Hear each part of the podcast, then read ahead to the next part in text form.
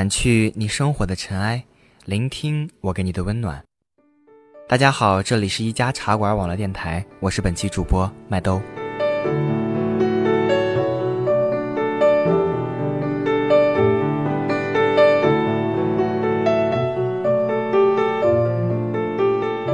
两千零二年，大福妈嫁给小她三岁的屌丝大福爹。两年后，她跟着大福爹从老家武汉去了杭州，为此还辞了职。他们在带有公用厨房的破筒子楼里租了一个连床都没有的小房子。那年，他开了网店卖护肤品，为赚零用。两年后，大富爹被派到北京，他们变卖家具，又搬到北京。买了套四十多平的小开间还带了辆车。首付款耗尽积蓄，甚至把之前在武汉的婚房都卖掉了。可总算是安了家。隔年，大福爹为求发展，跳到另一家公司，他去了深圳总部。于是，大福妈带着两条狗留守在北京家里，他天天开着电脑看着他的网店。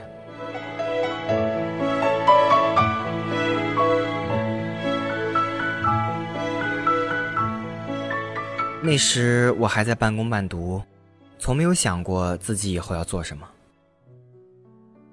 因为收养了贵宾犬罗密欧，所以独自在外面租房。就这样，我们变成了邻居。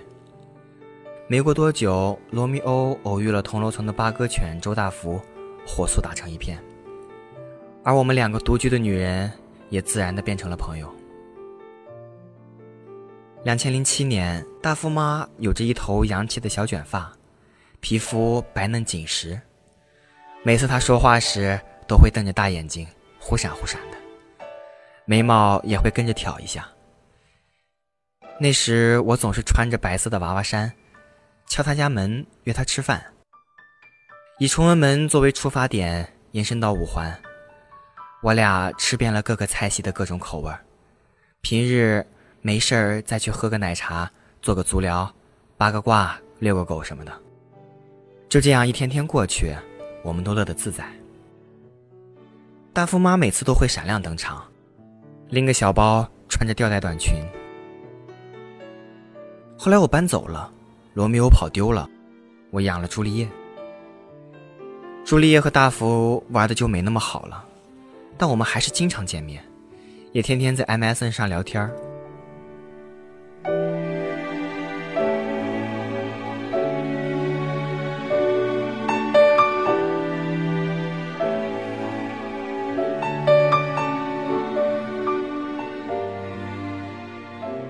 冬天时，周大福喜当爹，生了好几只小八哥，其中一只取名叫周生生。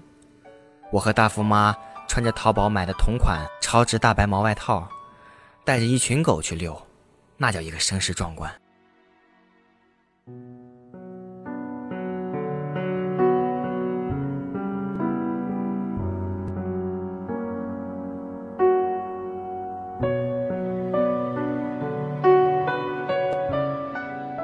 年底，大福妈和大福爹又贷款在东五环买了一套一居室，还把父母从武汉接回来同住。我也经常开着车从北五环去找他们。那一年，我家洗手间的小台子上全是大福妈网店的护肤品。一晃到了两千零九年，年初时，大福爹被公司远派巴黎，大福妈决定一同前往。他把北京的两套房子出租后，依依不舍地将大福送回武汉他父母家里，并默默关掉了他五颗钻的网店，将锅碗瓢盆、热干面、火锅料都各种打包，拖拉着上百公斤重的行李，漂洋过海，跟着大福爹离开了中国。那天下雨，我的车坏在东四环桥下的红绿灯前，打着双闪。紧锁车门，伴着周围拥堵车辆不满的喇叭声，我非常沮丧地给他们打着电话。没办法送机了。挂掉电话后，我愣了半天，他们竟然离开北京了。不仅以我俩为首的吃喝委员会要解散，更重要的是，在我心里，我们的友谊已经从酒肉上升到了另一个层面。两千零九年春天，我的 BEC 中级没过，深感自己那点文化水平，近期去法国这事儿是没戏了。而他非常有自信。还很要强的和我强调，他在大学时就是口语翻译。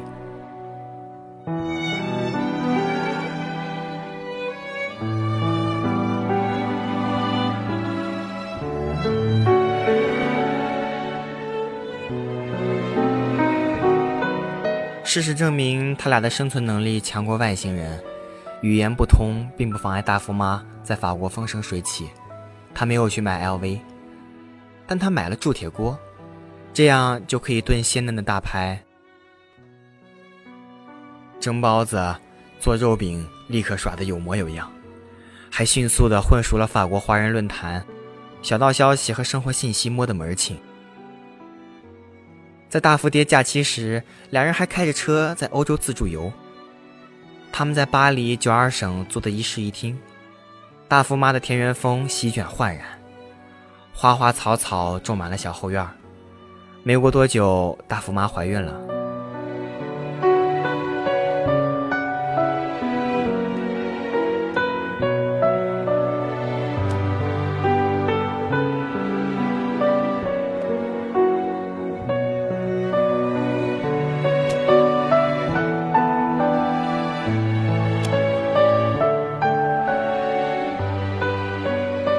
二零一零年一月八日凌晨，我在北京接到了大福爹的电话，除夕在巴黎出生了，母子平安。而我顺理成章的升级为干妈。除夕不满百天时，他们一家三口回国，我在出口翘首以盼的是两个油头垢面的、推着各种大包小包、怀里抱着孩子的胖子。我们吃饭的时候，憔悴的大福妈。就像特务一样，在他的小书包里拿出尿布、奶瓶儿、奶嘴、辅食等装备，一边抱怨着挤奶给大哭的孩子，一边不耐烦地教训大福爹，不断地跟我说：“大福爹现在会顶嘴了，我要和他离婚。”那天直到深夜，我将他们送回家，且行李箱搬上楼后，我再没有多说一句话。回到家，我震惊的不能回神儿，难过的想着。过去的潇洒日子是彻底终止了，以后再也不能和他们一块自由的吃喝玩乐了。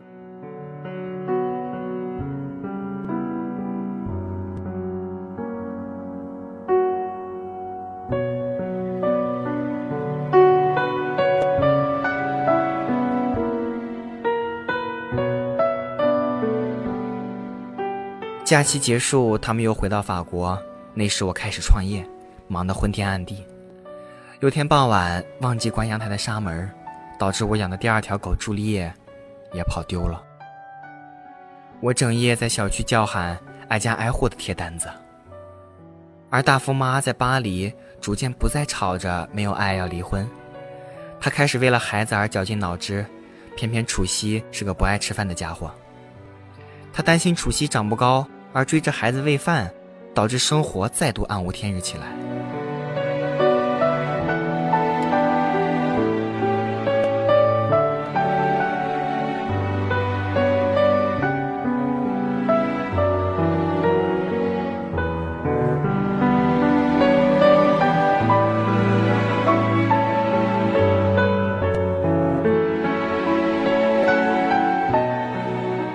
二零一一年春天，大福妈再度怀孕了。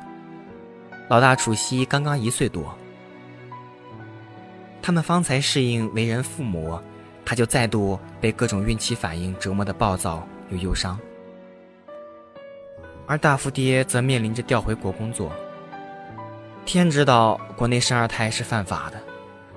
就在不知所措时，大福妈在 QQ 上和旧同事聊天对方竟邀请他们去美国。本着孩子最重要的原则，大富妈挺着肚子开始打包行李。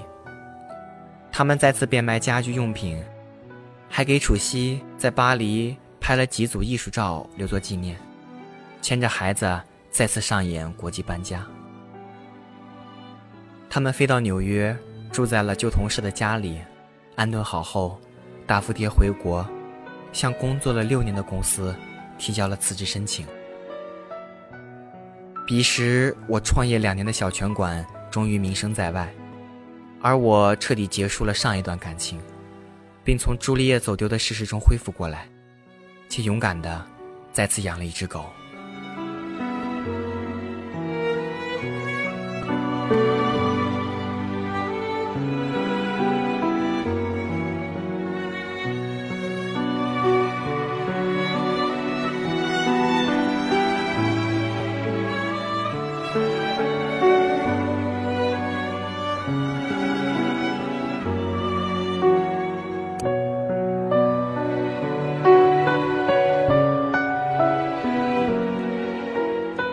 送大富爹去机场时，他已是无业，且有两个儿子的中年男人。他的脸上依然保持着笑容，傻乐着跟我说再见。他推着行李车的背影，散发着那种坚定的、没有一丝迟疑的信心，让我不禁在回家的路上开始想象：头顶轰隆飞过的那架波音747，此刻是不是就承载着他的重量？再有几千公里的路程，就可以回到大福妈和孩子身边了。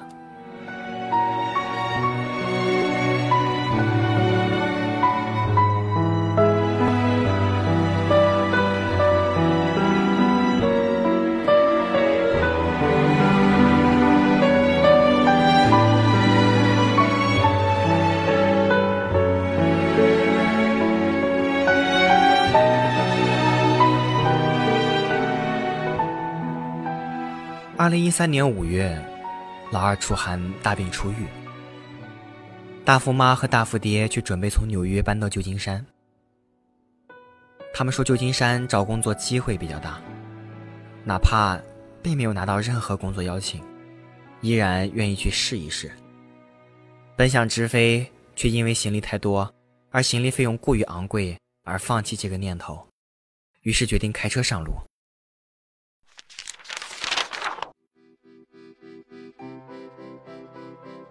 就这样，大蝴蝶提前租好车，他们从纽约开 SUV 到芝加哥，再换一辆房车开到西雅图，准备从西雅图买辆车开到旧金山，相当于横穿小半个美国。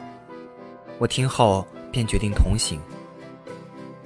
美国签证下来的第二天，我便坐上飞机前往西雅图，大蝴蝶来机场接我，我拖着两个箱子和他们一家四口会合。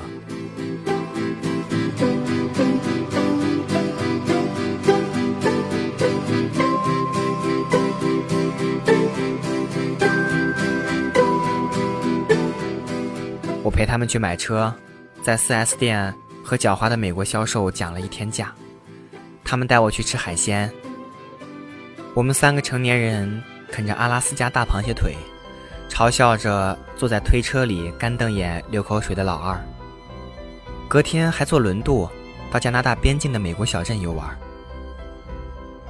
短暂休息后，我跟着他们继续上路，开着新买的车，后面。还带着租来的行李拖车，穿过三个州，前往旧金山。于我们而言，每次前行的路程都标示着未知和陌生。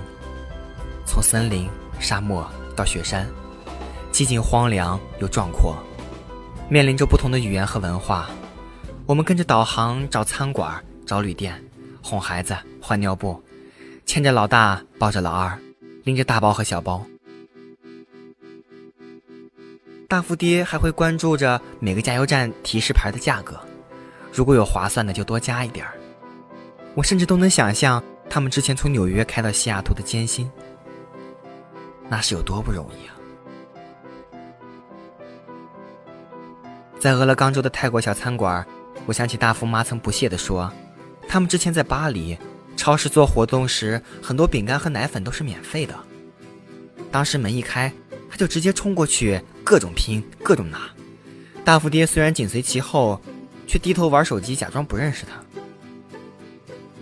我笑问坐在对面的大富爹：“哎，结婚第八年才要孩子，一下就要两个，现在你们的感情是不是已经升华了？就算那会儿大富妈要离婚，还天天在微博上骂你死鬼，下面还有一群妇女跟着响应，那是什么感觉呀？生气、厌烦，还是已经像亲人？”他招牌是傻乐里带着一丝智慧，不假思索的回答。反正就是更离不开他了呗。他说着，左手也自然地搭在了大福妈的背上。我看着大福妈微泛黄的脸上依然紧实，眼睛忽闪忽闪地看着我。那一刻，夫妻间的温情一览无遗，胜过任何琐碎的争吵和生活的压力。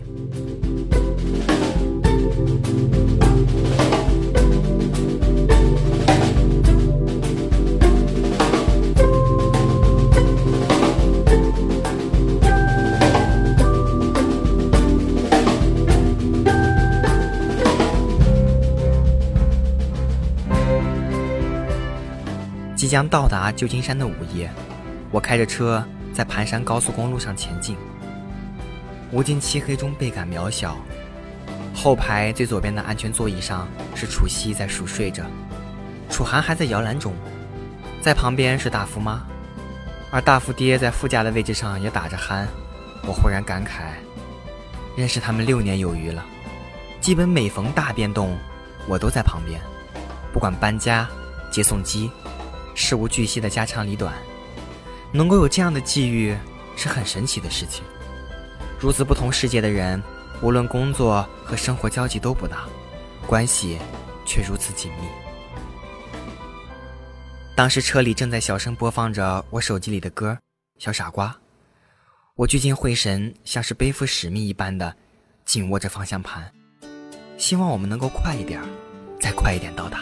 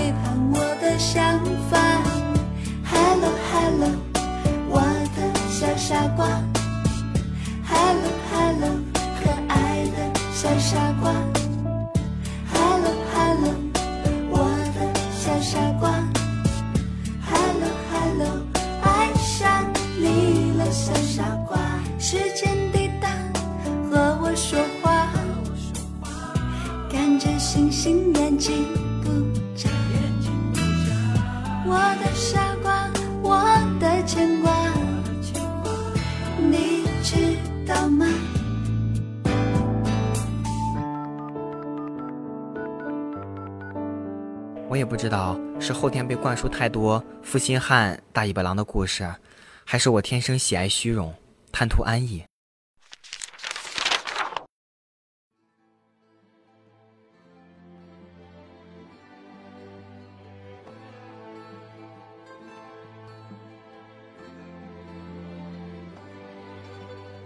在认识大富妈之前，我是不相信什么裸婚、什么共同奋斗、建立美好生活之类的鬼话的。上哪儿去找一个真爱你的潜力股啊？就算有，苦苦培养几年变得绩优，也就该抛家弃你了。再者说不离不弃，它变成蓝筹股，也不代表就在你名下。没准哪天经不得诱惑，小三、小四、小五的成功上位，便让你一夜回到解放前。此时人老珠黄，哪里从头再来啊？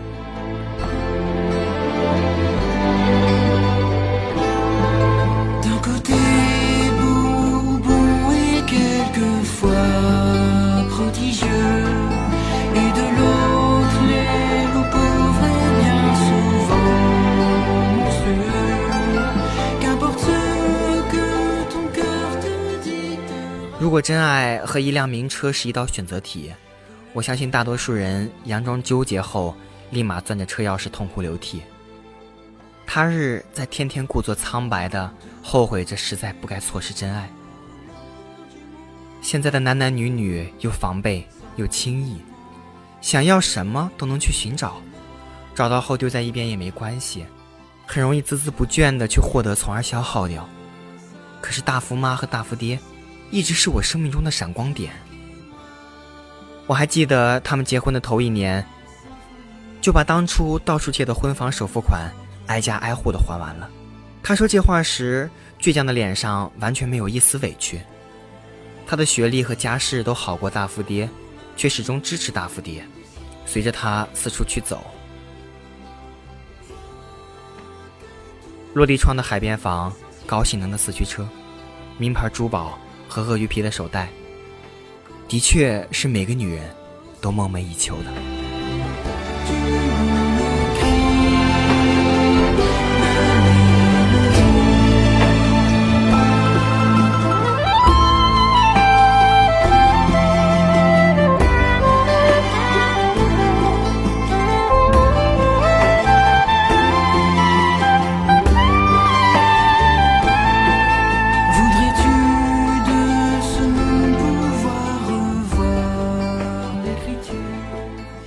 就是希望等安稳下来，能把大福接到这里，和我们一起生活。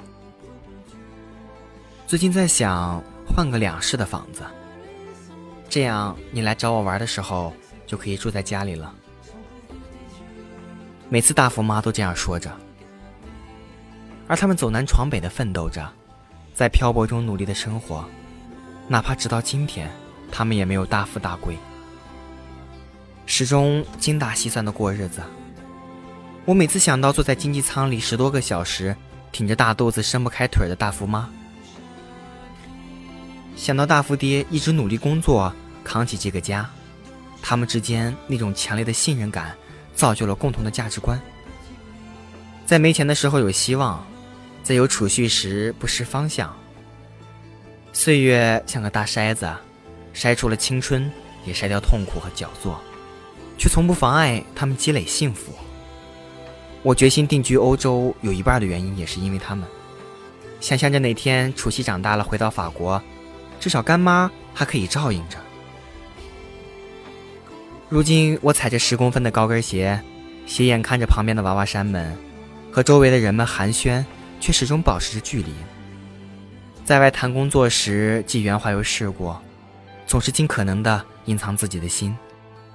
需要保持身材而不敢再大吃大喝，只是每逢和他们一家相聚，从不动声色的陪伴到没心没肺的大笑着，偶尔说着这天真好，风又轻柔，如此一般毫无营养的话，还能在斜阳里疲倦的微笑，然后扭头告诉大富妈：“人生啊，真是平凡，也没有什么波折和忧愁。”上周定居在旧金山的大福妈发来微信，兴奋地说有新认识的朋友来家里吃饭了，他卤了鸭货给他们吃。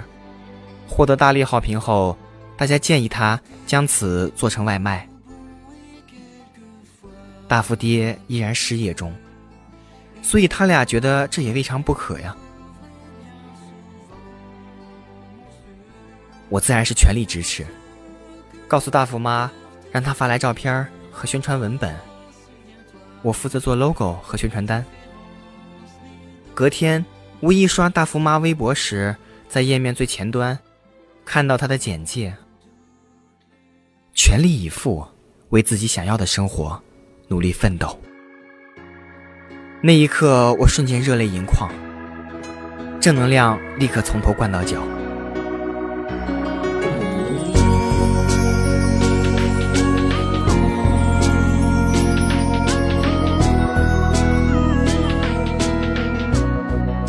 二零一二年，大福在武汉去世了。当时大福妈怀着老二在美国，怕他情绪波动，所以都瞒着他。他至今提及都会楚楚可怜的抹眼泪。使我不禁想起先后走丢的罗密欧和朱丽叶，还有我们相遇的二零零七年，也还好，索性自迈出第一步，谁都没有退缩过，咬着牙又勇敢又积极的变老，毕竟我们才刚刚开始。你站在街头来不及闪躲，为何不要痛快的甩开回忆过往？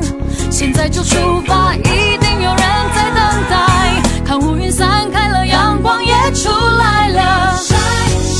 去迎着阳光的方向，让你的笑容亮起来。是心中七彩光芒。去迎着阳光的方向，让你的生命不一样。爱会闪亮你的未来。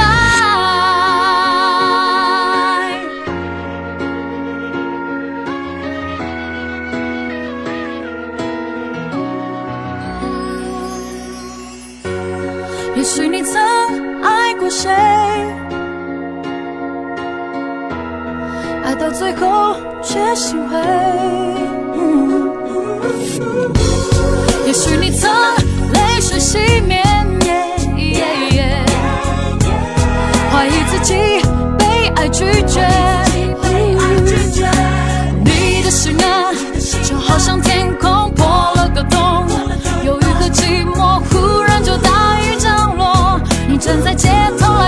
闪躲，为何不要痛快的甩开回忆过往？现在就出发，一定有人在等待。看乌云散开了，阳光也出来了。去迎着阳光的方向，让你的笑容亮起来。